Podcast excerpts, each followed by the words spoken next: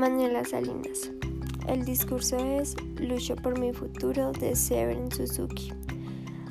Habla sobre cómo un grupo de niños viajaron 5.000 millas para poder hablar y defender a su generación y generaciones siguientes. Hablaban sobre los niños con hambre cuyo llanto aún no era escuchado, sobre la contaminación, sobre el miedo al respirar y no saber qué clase de sustancias estaban respirando.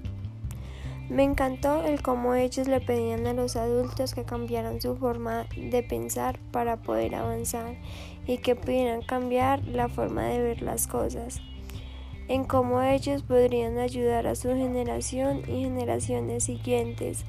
Todo esto pasó en Canadá.